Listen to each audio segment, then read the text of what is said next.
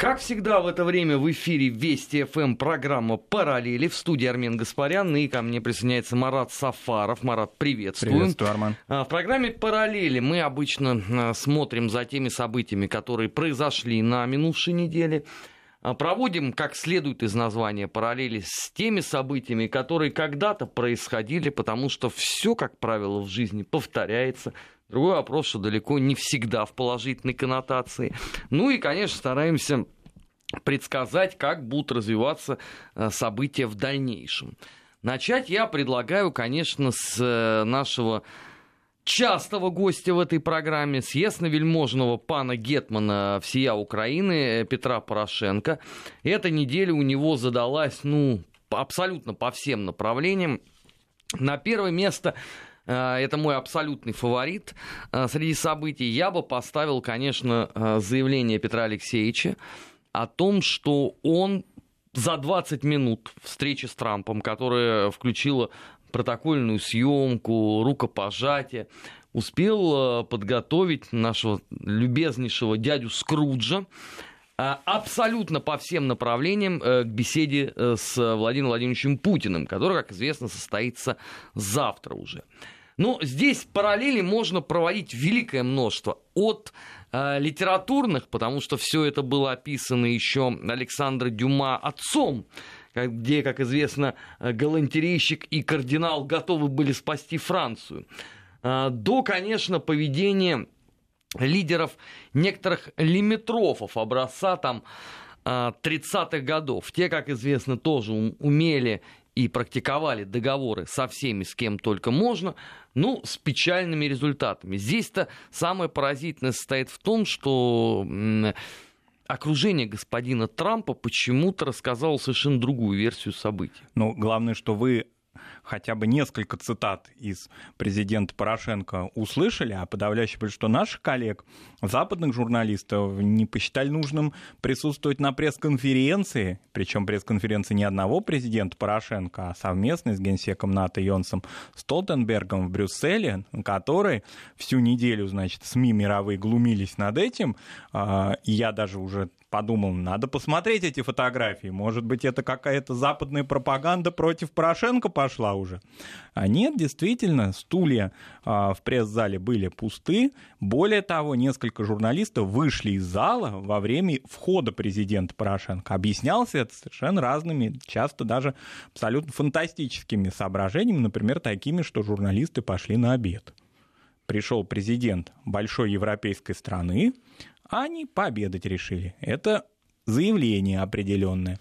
Причем интересно, что многие... Я бы даже сказал, это определенная позиция, не позиция, то, что заявление. И она уже достаточно такая, э, имеющая определенную тенденцию, поскольку мы знаем, что Предыдущее большое европейское выступление господина Порошенко в феврале на Мюнхенской конференции по безопасности, но имело гораздо больше слушателей, но тоже не достаточно относительное тому, как, допустим, встречают западные журналисты руководителей балканских государств, скажем, или гостей Европейского Союза и НАТО, а, которые даже стран, не входящих в эти альянсы. Тем не менее, интереса к их выступлениям гораздо больше. А, разные на этот счет помимо обеденной, значит, этой гипотезы высказывались соображения. Основное в том, что слушать э, заявления опять антироссийского характера, защитите от агрессии, помогите, мы соответствуем европейским стандартам, возьмите, спасите. Э, ну, профессионалам уже достаточно надоели. То есть нет какой-то новости, да, нет какого-то инфоповода от этого заявления, от этих выступлений. Ну, поскольку наши коллеги, как и вообще журналисты всего мира, ищут инфоповод, поводы, они их там не находят и уже не считают себя для себя необходимым посещать такого рода пресс-конференции. Это показательно. Не, ну вообще здесь э, удивительно, конечно, э, целый ряд аспектов. Ну, первое. Когда российские политики, там, общественные деятели, эксперты говорили Европе, что послушайте, мы-то все вот это очень хорошо знаем. Мы были частью одной великой страны. Ментальность э, наших нынешних контрагентов мы знаем лучше. Поэтому все, что вы можете там услышать, это будет сводиться к невероятно простой парадигме дайте денег. Ну, если выражаться вообще на английском, то эта фраза будет звучать «Remember when I told you, buyer beware». То есть, как «приготовьтесь, мы вас предупреждаем, что э, покупатель у вас несколько нудноватый». Все время нам говорили, что нет, э, нельзя оставлять э, в публичной беде одного отдельно взятого хорошего человека. Под ним подразумевался Порошенко. Окей, но то, что произошло, продемонстрировало всему миру, что та самая Европа, э, в составе которой себя спит и видит э, Петр Алексеевич, ну, вместо, я так понимаю, Великобритании. Так вот, она стихийно устала, в лучшем случае, от украинской проблемы, а в худшем случае это самая Украина – уже вызывает откровенное раздражение. Это вы, конечно, очень, Арман, сильно сказали насчет места Великобритании. Это действительно... Так это не я, я думаю... сказал, это Верховной Раде сказали. Ну, вот это очень такое, конечно, показательное а, замещение такое возникнет, если Европейский Союз все-таки сподобится послушать в который раз, да, выступление. Ведь это же тезисы были заготовлены, выступление было достаточно такое. Ну, кто его увидел? Его увидели украинские телезрители, поскольку только они и были вынуждены, значит, это все выслушать подслушивать. А вот немецкие журналисты последнее время, последние недели, я бы даже сказал, они меняют свою позицию, меняют свою риторику, причем достаточно радикально. Уже газета De Welt, которая, в общем, никогда не отличалась какими-то такими уж прям симпатиями, да, и объективностью, тем не менее, тоже на этой неделе, буквально вот в эти сутки, да, в субботу или в воскресенье даже, а, на своем сайте, значит, опубликовал статью, посвященную тому, что мы, немецкие журналисты, не объективны по отношению к России, и э, чемпионат мира, и другие важные и дипломатические э, маневры, которые происходят за последний месяц, показывают, что совершенно надо менять эту политику. Ну, как бы мы не в тренде, мы, немецкая пресса, не в тренде, потому что мы застряли в каких-то стереотипах. Это очень интересное заявление, причем оно было сделано не в адрес, скорее, немецких политиков, а, а в большей степени в адрес журналистов, медиа-сообщества. И вот это медиа игнорирование украинского президента, пересмотр позиции ведущими немецкими журналистами, пока печатными СМИ, но думаю, что и электронными скоро тоже, это достаточно такая показательная история. Помимо всего прочего, ладно, медиа-сообщество оставим в покое, но ведь и тоже один, значит, еще один славянский политик выдающийся, тоже разразился какими-то интересными заявлениями на этой неделе. Глава Евросовета Дональд Туск в интервью своему родному польскому телевидению заявил, что президент США Трамп лучше понимает позицию России на Украине, чем политику Киева. И цитата очень интересная. В нескольких разговорах со мной президент Трамп не скрывал, что испытывает меньше энтузиазма относительно Украины и больше понимания относительно того, что сделала Россия на Украине. Такое интересное заявление. Оно не, было... отсюда, на самом деле э, вытекает один главный вопрос – вот с этой точки зрения, если господин Трамп не понимает, что происходит на Украине, то сразу после своего вот этого э, европейского турне, саммит НАТО, встреча с Путиным, он должен немедленно увольнять э, нашего ситного друга господина Уокера. Потому что именно этот человек, по сути, по своей должности обязан отвечать за информирование президента Соединенных Штатов о всем том, что там происходит. Если выясняется, что э, Трамп за два года так и не приблизился э, к разгадке, что же такое происходит на Украине, и заметим, да, что всякий раз он переводит удачно стрелки. Кто во всем виноват? Заметим, не Россия. Виноват Обама. Он заварил всю эту кашу, он устроил катастрофу, и, как сказал Трамп, при мне бы такого не было. Но это чудесно. Ладно, мы признали, кто все-таки во всем виноват. Лауреат Нобелевской премии. Да, вместе там со Мира. своими ситными друзьями Байденом, э, Керри э, и так далее, да? Но возникает вопрос, хорошо, а теперь как? Госпожа ну, Нулан там еще. Виктория Нулан, да, чудесная женщина с печеньками. Но возникает вопрос, ну хорошо, а из этой катастрофы кто теперь должен выходить? Вот, и теперь, значит... Э... Дональд Туск? Дональду Туску, да, кстати говоря, получилось, что он тезка своего американского коллеги, и вот, значит, эти тезки сейчас обмениваются э, какой-то вот такой вот вроде бы личной информацией, которую друг другу они говорили, но они делают ее достоянием публики. Я думаю, что вот это заявление Туска, оно в определенной мере, конечно, и способ давления на Украину. Потому что, а что на нее давить? Потому что и Туску уже надоели эти все стенания. Да Туску надоело только потому, что на этой неделе, и мы вчера же об этом говорили, годовщина Волынской резни. А сам Туск по этому поводу ничего не сказал, по понятно каким причинам, да, ему занимаемая должность мешает. Но то, что он должен был все-таки в течение ближайших там дней в очередной раз обозначить позицию свою конкретно э, и позицию страны своей любимой, это было очевидно всем. Для меня поэтому не очень понятно вот это вот опять истерика а, на Украине, что теперь уже и Туск тоже злочинец. Ну вы тогда уже просто всех туда внесите э, в миротворец. Я, кстати, опасаюсь э, теперь уже за э, главу Хорватии. Она, как известно, посмела в самолете на русском языке поблагодарить наш тоталитарнейший Мордор за чемпионат мира, за атмосферу, за благожелательность. Ну, такие вещи обычно не прощают. Да, и поэтому возможно, что посетить какие-нибудь украинские города ей не удастся. Ну, будем надеяться, что этого не произойдет. И будут... Но они так старательно а, флаги развешивали. Да, поэтому я думаю, что будет все с ней хорошо. Очаровательная дама, замечательная. Сегодня ее поездка предстоит в Россию. Собственно, она сегодня в России а... будет участвовать качестве закрытие, болельщика да, за, да, закрыть. Поэтому вот киевские товарищи сейчас пока на Туск переключились. Да, вероятно, это еще одна, одно следствие этой напряженной недели, а, которая была посвящена памяти жертв Волынской резни, оказалось, что, слава богу, новой резни не возникло и новых жертв не произошло. Хотя бы в медийном пространстве или в политическом друг на другом поиздевались, пооскорбляли друг друга, на этом они закончили.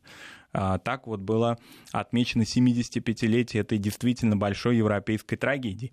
Но, ну, тем не менее, параллель в том, что актуализируется информация на современную текущую повестку дня. И поэтому политики, которым вроде бы, казалось бы, и не пристал на эту тему делать заявление, тем не менее подвержены эмоции. Туск хоть там и выясняли его происхождение от различных балтийских племен, тем не менее он польский политик, как бы то ни было. И, как пишут многие польские СМИ, все равно после завершения своего мандата совершенно не собирается уходить на пенсию, а, вероятно, будет участвовать дальше в, польской, в польском политическом, значит, вот этом процессе.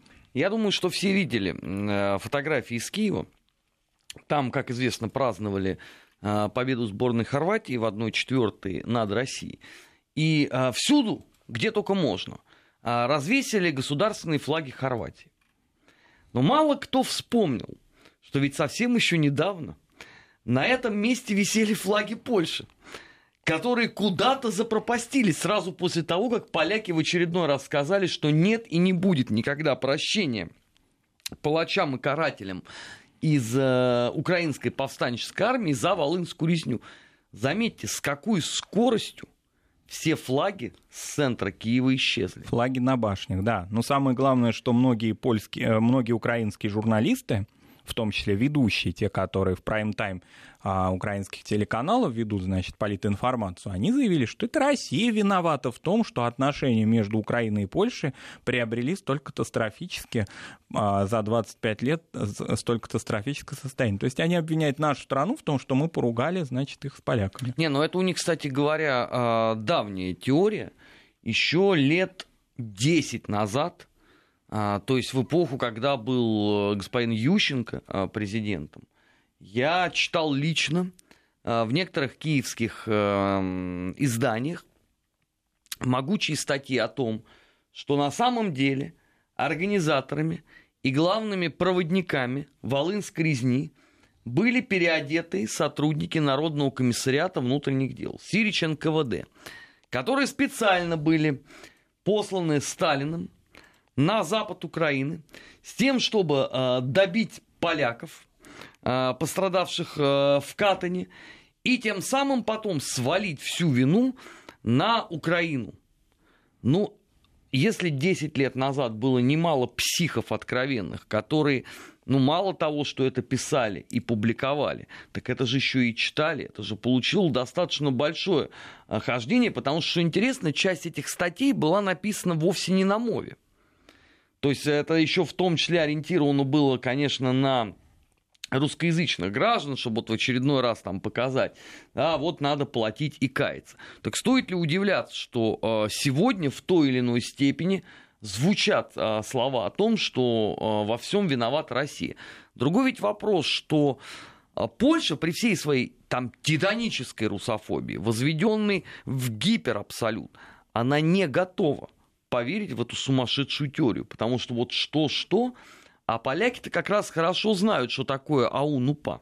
Да, и кроме того, все-таки уровень польской такой индустрии памяти, которая, безусловно, идеологизирован, ну, уже это притча во языце стала, но тем не менее, он э, при всем том, что любит и фальсифицировать, и заниматься различными провокациями, тем не менее на откровенную ложь, вот в которой нет зерна правды, никогда не идет. Он все равно отталкивается от различных сюжетов, потом их может диалогизировать как угодно, наполнять каким-либо содержанием. Мы это знаем по любым э, историческим нашим сюжетам от 17 века, начиная до э, солидарности, а то и больше, да, и уже до, до событий современности. Тем не менее, все-таки э, имеет склонность, ну, такую, приобретать такой европейский академический лоск, идти на вот эти вот бандеровские газетные какие-то спекуляции, да, которые на листки, да, националистические, все-таки не будет, потому что польские вот эти институты памяти, они э, желают все-таки быть европейскими, а не э, уличными, поэтому на эту ложь, конечно, не идут. Кроме того, э, историческая память, очень большое количество этих общественных организаций, жертв, для Украины, кстати, это не свойственно, и вообще для постсоветского пространства, а для Польши очень серьезно, когда э, имеют вес, особенно в электорате правых, правых партий, э, различные потомки жертв, событий Второй мировой войны, и, понятно, Катынские семьи, это знаменитая организация, которая всегда поддерживала Качинских и так далее. Поэтому, если это будет заявление, то придут бабушки 90-летние со своими внуками, которые псевдо, конечно, эрзац внуки, это общественные деятели, молодчики такие польские, заявят э, президенту Дуде, куда он, значит, смотрит против кого он выступает. Сейчас правые партии имеют огромный вес, причем огромный вес не только в Варшаве, но и в воеводствах, на местах. То есть практически вся линия польской э, политики от муниципального уровня до правительства, она правыми контролируется. Не случайно на этой неделе еще было очень важное событие. Все-таки либеральная это польская общественная мысль, она же существует так, так или иначе, хотя пока она э, находится в меньшинстве, она выступает против судебной реформы, которую продолжает прогибать польское правительство, несмотря на протесты из Брюсселя, и поэтому эта тема тоже во многом такой, а, ну что ли, на сегодняшний момент отвлекающий маневр от внешнеполитических сюжетов, с которыми Польша связана. Ну, напомним о том, что а, существующее сейчас находящееся у власти польское правительство практически подминает под себя судебную систему, а, фактически вводя ее, вводя полный контроль над судебными решениями и многим, преимущественно варшавянам, ну, то есть городской интеллигенции, академической среде Кракова и другим людям, придерживающим либеральных убеждений, это не э, симпатично. Они выходят на улицы, выступают против этого. Брюссель их поддерживает в этом.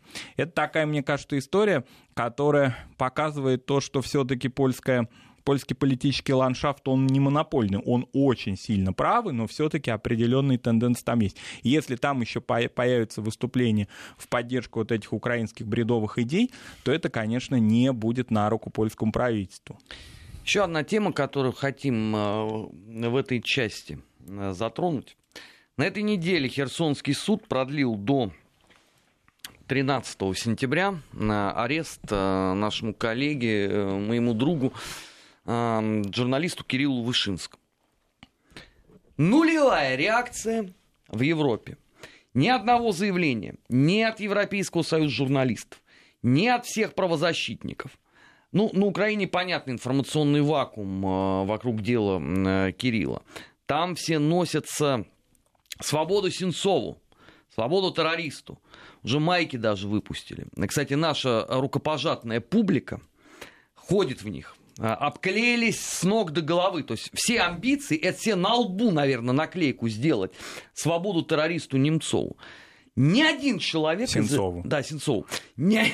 ни один человек из этой публики ни разу не возвысил свой голос в защиту Кирилла Вышинского. Там же идет эта публика, отсчитывает количество дней голодовки, в соцсетях там целые группы, уже в соцсетях появились э, ну, такие значит, а, целые не то чтобы посты, а фактически а, такие эмблемы в поддержку Сенцова и так далее. Причем одна и та же публика. И самое главное, что часть этой публики, она своих бывших героев, которые так или иначе немножко отклоняются от курса идеологического, она забывает. Вот очень интересная позиция по отношению к Надежде Савченко. Помните эти э, из старшего поколения наши знаменитые звезды, как поддерживали Надежду, как они, значит, стенали за ее защиту, потом, когда... Но они вы... сейчас точно так же за этого проходимся. Да, но когда воюют. у Надежды Савченко возникли неприятности совсем другого рода и уже в другом государстве, они забыли про свою героиню. Так это очень, очень просто, быстро. потому что там-то правовое государство там-то подлинная европейская, может быть, даже американская демократия, а у нас-то что? Вот. А у нас ГУЛАГ, где всех уничтожают, всех истребляют, насилуют и оскорбляют. У меня только один вопрос, ребят. Если у нас такая тоталитарная деспотия, если э, у нас всюду кровавейший след диктатуры, объясните мне, пожалуйста, почему вы все на свободе? Почему вы все настолько хорошо выглядите, что ваши откормленные лица не вмещаются даже в экран компьютера? Да, Это и... что за деспотия такая? И имеете возможность не только совершенно свободно выступать, да, и понятно, что политика и творчество совсем разные вещи, да, но и иметь возможность высказывать свои политические э, взгляды полностью, да, более того, многие из тех, кому, э, кто имел такие, такого и имеет такого рода взгляды, совершенно публичные, свободно высказывающиеся персоны. Но так или иначе, своих героев, пересмотр героев они осуществляют очень быстро. Какие-то высказал Надежда Савченко заявление против президента Порошенко, ну не какие-то, а жесткие, радикальные. Все, она из этого, значит, э, пантеона сразу же выпала. Они и забыли. Ну, свято место э, пусто не бывает. Вот что, что а наша э, трижды рукопожатная и совестливая общественность способна находить, конечно, себе кумиров в кратчайший срок. Я, собственно, не против. Это их личное дело. Там хотят они нарушать библейские заповеди пожалуйста, пусть делают, то что мера их церковной жизни мне, например, все равно неизвестна. Я подозреваю, что она неизвестна никому. У меня есть только одна небольшая, хотя и невыполнимая просьба ко всем этим людям, ко всем этим экс-любимцам э, публики. Нельзя ли, когда вы за кого-то вот так вот просите, находить себе меньше подонков? Потому что защита терроризма – это само по себе очень скверно пахнет. Мы сейчас уходим на новости, сразу после этого продолжим. Не переключайтесь. Параллели. Назад в настоящее.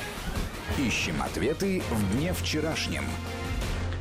15 часов 33 минуты в российской столице. В эфире Вести ФМ программа «Параллели». В студии Армен Гаспарян и Марат Сафаров. Двигаемся дальше. Сегодня пришла, конечно, волнительнейшая новость. Я вот, извините за такие подробности, аж хрюкнул от восторга. А Соединенные Штаты Америки а, разоблачили 12 российских нелегалов. Все а, принадлежность, естественно, ГРУ.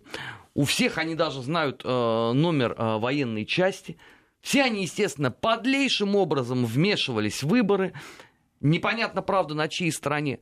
Но главное это в другом. Вот что у меня вызвало лично такой восторг, от чего я не сдержался. У двух из них были аккаунты в Твиттере. И владельцы этой соцсети забанили двух российских разведчиков. Вы знаете, я человек, который на протяжении четверти века последних в той или иной степени пишет, э, рассказывает регулярно об истории советских спецслужб. Я никогда ни от кого из ветеранов не слышал истории о том, что они где-то на заборах сообщают номера своих военных частей, или, боже упаси, имеют аккаунты, даже сейчас, выйдя в отставку, в социальных сетях. Я могу вам честно сказать, что дружу, например, с бывшим э, учеником э, Кима Филби, одним из тех наших нелегалов, которые работали в Великобритании и которые были выявлены благодаря предательству этой твари Гордиевского э, в середине 80-х годов. А, так вот, э, мой друг, несмотря на то, что имеет все-таки аккаунт в одной из социальных сетей, вы никогда в жизни по, по этому аккаунту, по его содержимому, не поймете, кому вообще это все принадлежит. Поэтому такая тонкая работа, как бан двух э, со, э, советских, уже говорю, двух российских нелегалов, это внушает. Внушает, я даже не, не побоюсь этого слова, трепет и гигантское уважение перед интеллектуальной мощью вот этой спецкомиссии во главе с бывшим генпрокурором Мюллером. Да, ну вообще у нас в соцсети на этой неделе много новостей дали о том, что они подсчитывали количество россиян, пользователей одной из соцсетей, которых они подозревают в потенциальной госизмене. Помните такое заявление? Да, там Причем около 50 тысяч, по-моему, 50 они набрали. тысяч. Они по разного рода а, постам, соображениям, высказываниям, комментариям и так далее вот сделали такую аналитику. Для чего? Конечно же, они сделали ее не для России, а скорее для собственного, значит, морального удовлетворения, потому что на прошлые, в прошлые месяцы, буквально всю весну и даже начало лета, а, руководителям этой соцсети конкретно приходилось очень много отдуваться за то, что якобы они значит, проморгали российскую угрозу. Помните эти лица значит, на а, парламентских слушаниях о том, в Конгрессе о том, как значит, они не досмотрели, не доглядели, и теперь это не повторится в дальнейшем.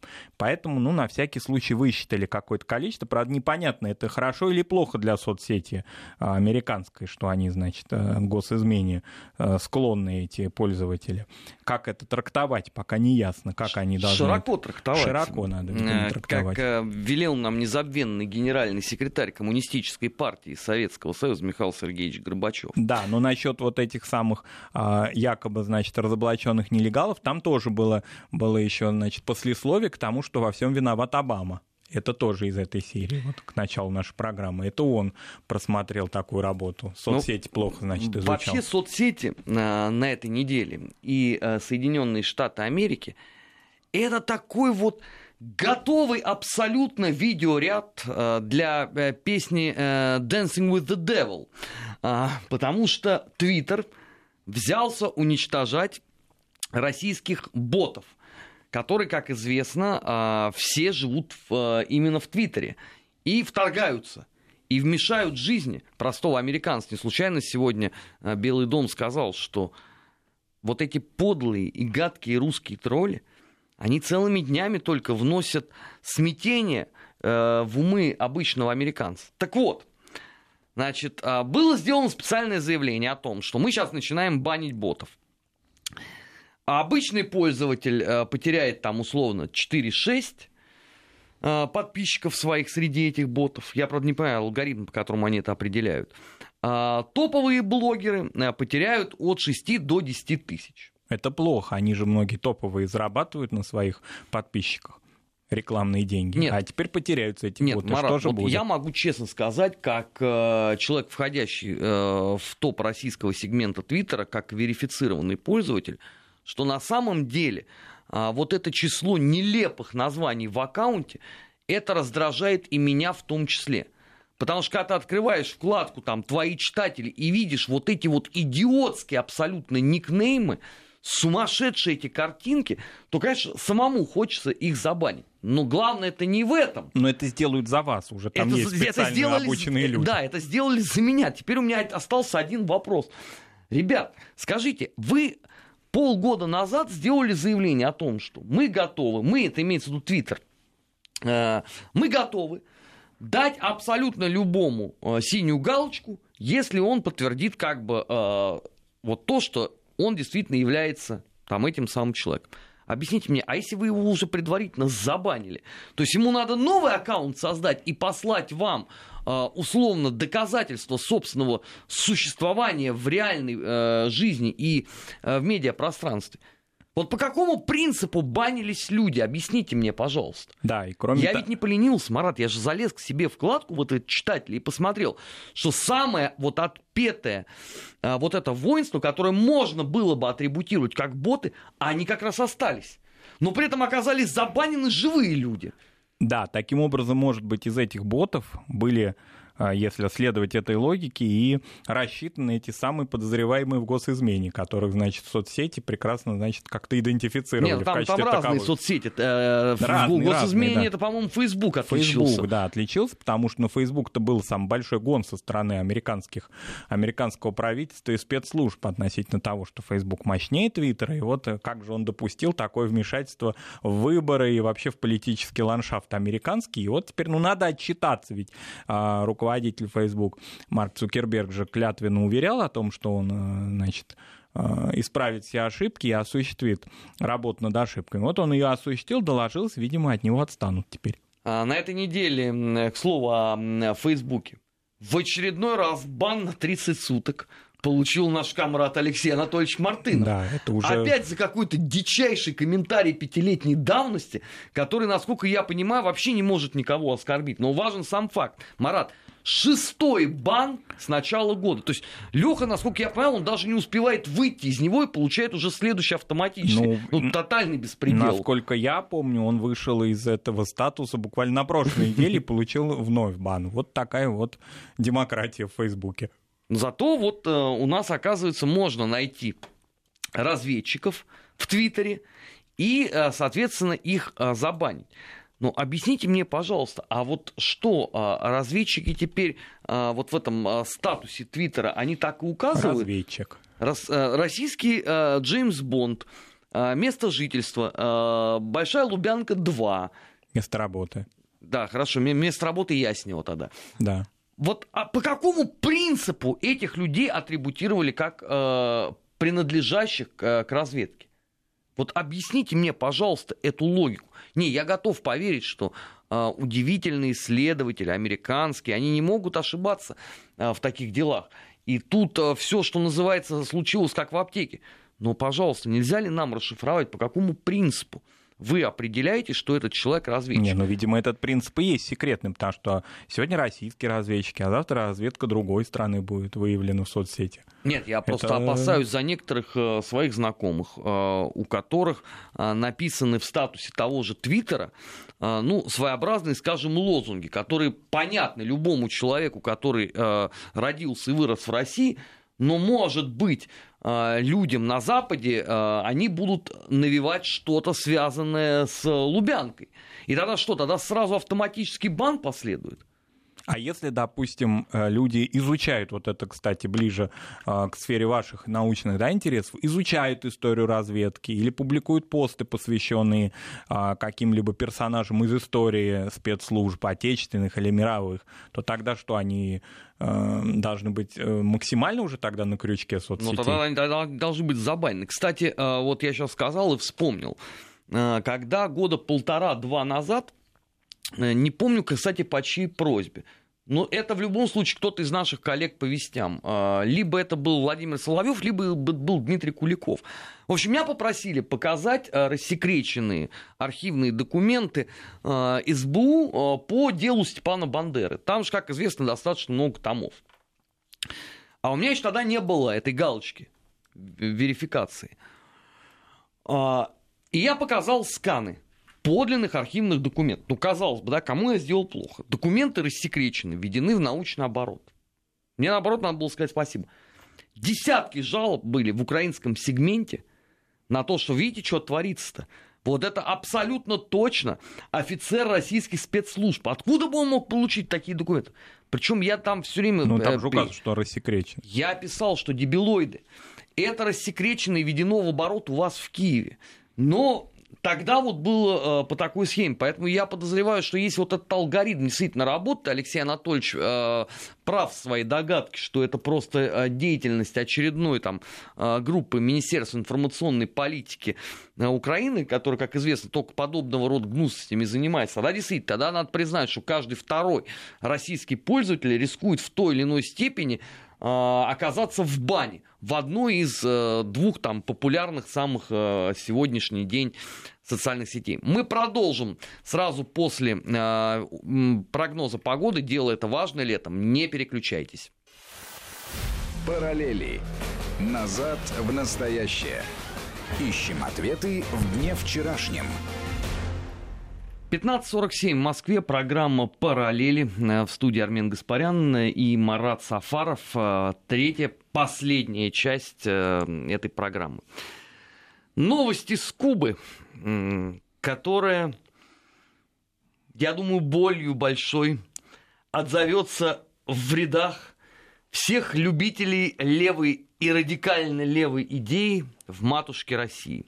В новой конституции Кубы появится понятие частная собственность и президент, а срок пребывания у власти будет ограничен 10 годами. В кубинской газете э, был опубликован проект э, этого закона. Ну, согласимся, что к этому рано или поздно все шло. Другой ведь вопрос, что э, мне интересно теперь послушать всех этих деятелей, э, которые бы и Ленина со Сталиным расстреляли как политических проституток, вот они особенно у меня в Твиттере там, там пасутся, борцы с мировой буржуазией, сторонники классовой э, борьбы, и там, там секта такая отдельная. Вот как они после такой двойной зрады этого года э, будут жить? Потому что, с одной стороны, есть КНДР, ведь сколько лет они говорили, вот, посмотрите на КНДР, вот к чему надо стремиться, вот подлинно это где советская власть. А потом опа, и переговоры с Трампом. Ну, теперь все прям бастионы А теперь Куба пали. это контрольный выстрел в затылок сделал. Да, ну, э, в Америке говорят о том, что журналисты о том, что этот закон принимается в интересах кубинской иммиграции для того, чтобы она, значит, возвращалась, получала и приобретала в собственность недвижимость. Это и... из штата Флорида, из да? Она штатов должна вернуться. Флорида должна, значит, переплыть и интегрироваться, значит, в кубинское общество хотя бы экономически уж не заставляет их переселяться, не приглашает их навсегда, потому что пока еще Майами и Гавана как-то не очень, да, совпадают в своей инфраструктуре, но все-таки инвестиции от них ждут, что это рассчитано не на вообще американцев и не на то, чтобы поглотить остров свободы, а на то, чтобы пригласить своих соотечественников вкладывать деньги, потому что совершенно очевидно, что подавляющее большинство самих кубинцев не могут приобретать, например, а, акции компаний, если они будут акционированы, у них нет на это средств. А, но вот эти вот а, ваши, значит, читатели, они бы сами что-нибудь пожертвовали в адрес э, Острова Свободы, как-то отказались бы от своей собственности, если они такие принципиальные. Нет, нет, нет, Марат, значит, рассказываю, как, э, по сути дела, э, лечащий врач у этой публики. Так. Значит, самые отпетые наши сторонники классовой борьбы, диктатуры пролетариата, это, внимание, это вовсе не, не слесари и не фрезеровщики, которые в подполье потом уходят и готовят э, революцию. Это люди на последних моделях иномарок, люди с последними моделями айфона, все имеющие отношение к госслужбе, то есть у меня тогда возникает вопрос, ребят, у вас вот вообще в сознании все хорошо, у вас та же вселенная, что у остальных людей, или она какая-то отдельная своя? Ну, также иронизировали же в советские, поздние советские годы относительно коммунистических партий Италии и Франции, особенно Италии, где, значит, все эти коммунисты, очень любившие посещать Советский Союз и учившие тому, ну, учившие, правда, не по-КНДРовски, не по-албански, не радикально, не в том смысле, что вы не правы, а так, мягко, дружелюбно, дружелюбно дававшие какие-то а, еврокоммунистические советы, так вот они все были а, весьма состоятельными людьми. И когда наши, значит, деятели, особенно культуры, их посещали а, в Италии или во Франции, они удивлялись, где вообще здесь коммунисты. Тем не менее, вот а, такие вот были партии. И более того, на каком-то историческом этапе, например, в конце 60-х, после 68 -го года, в первой половине 70-х годов весьма представлявшие большую угрозу для политического ландшафта Италии и Франции. Вот такие коммунисты были тоже. Нет, но тут э, историю я могу понять. А, во-первых, извините, все это э, замечательным образом существовало и функционировало на деньги ЦК КПСС. Потому что уже столько, сколько мы влили вот в это абсолютно рахитное, инвалидное коммунистическое движение по всему миру, начиная там с года 63-го, это, извините, здесь можно было, ну, по крайней мере, пенсии поднять людям. Это просто у них же любимый э, аргумент, да, почему ничего не вкладывалось э, в инфраструктуру в Советском Союзе? Почему? Вот вам, пожалуйста, складывался. Вот Компартия Италии. А есть же самый э, элегантный пример. Коммунистическая партия Соединенных Штатов Америки. Была такая. Вы когда они последний раз слышали? Как только им перестали заносить пионцы раз в месяц на их деятельность светлую, так все, и не стало больше. Они были большие друзья наших съездов, давали интервью. Я вот только до конца сейчас не могу быть уверенным, Анжела Дэвис была членом коммунистической партии или вот она это... просто сочувствовала вот ей? Я, я не, я не вот. помню. Но, тем не менее, она, даже если и не была американской коммунисткой, она была самой знаменитой, значит, гостьей из Соединенных Штатов, и мы все ей сочувствовали всей страной, и многие женщины и даже мужчины копировали ее прическу. Да, сейчас вот Куба такую подлость сделала всем нашим вот этим борцунишкам. Как они теперь жить будут, э, ума не приложу. Но ведь интересно здесь, э, что, казалось бы, да, проходят годы. Вот та самая коммунистическая идея, которая была номер один по популярности в мире в 20-е там, годы – потом сразу после окончания Второй мировой войны. Вот этот красный проект, который гипер был популярен, сколько интеллигенции по всему миру искренне думала, что вот она как бы сермяжная правда жизни. Потом-то это все начало умирать, извращаться, превратившись просто в откровенный балаган. Я имею в виду и последние годы э, советской власти и то, что происходило э, с этими коммунистическими э, странами в дальнейшем. Не надо тут говорить по поводу Китая. Потому что у Китая была совершенно другая история. Китай с точки зрения, извините, коммунизма это скверно. Вообще так, на секундочку. И если бы товарищ Сталин бы э, знал бы о том, какой там будет эксперимент, он бы, конечно, задушил бы в зародыше всех деятелей китайской компартии, отправил туда э, каких-нибудь выходцев из э, грузинской коммунистической партии на подмогу. Это вообще к этому никакое отношение не имеет. Важен сам факт. Модель не сработала нигде толком. Да, она невероятно была хороша в теории. Да, у нее были величайшие достижения. Но послушайте, шахматная партия оценивается не по дебюту чемпионом мира по футболу становится команда, которая выиграет в финале, а не та, которая покажет замечательную игру, но при этом вылетит в 1-8. Вот о чем надо думать. Та коммунистическая идея, та коммунистическая догма, которая существовала, у нее, конечно, есть перспектива. Только она должна быть с другими людьми.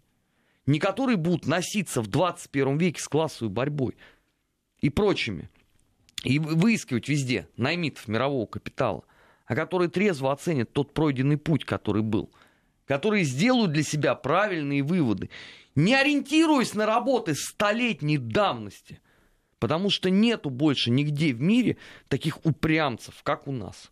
Вот я что-то во Франции я не видел ни одного человека, который сегодня меряет все э, по наполеоновской эпохе. Ну, во Франции, надо сказать, с коммунизмом, с тем, который был, э, теми левыми идеями, которые были очень модными в, уже в 70-е годы, скажем, да, в начале 80-х годов очень элегантно расправился Франсуа Миттеран. Он ведь достаточно широко расширил программу социалистической своей партии, и она так как-то а, очень удачно вобрала в себя все эти коммунистические памфлеты. И когда а, он выдвигался на выборы, то коммунисты постепенно и на парламентских, и на президентских выборах поглотились французскими социалистами. И уже к концу его правления о них забыли к началу 90-х годов. Но зато проблема, связанная вот с этим самым ростом левых и либерально левых течений в Европе, она вот сегодня известна абсолютно всем. Но... Это миграционный кризис. Вот, пожалуйста, друзья, э, кушайте и не обляпайтесь э, тем, во что это все выливалось,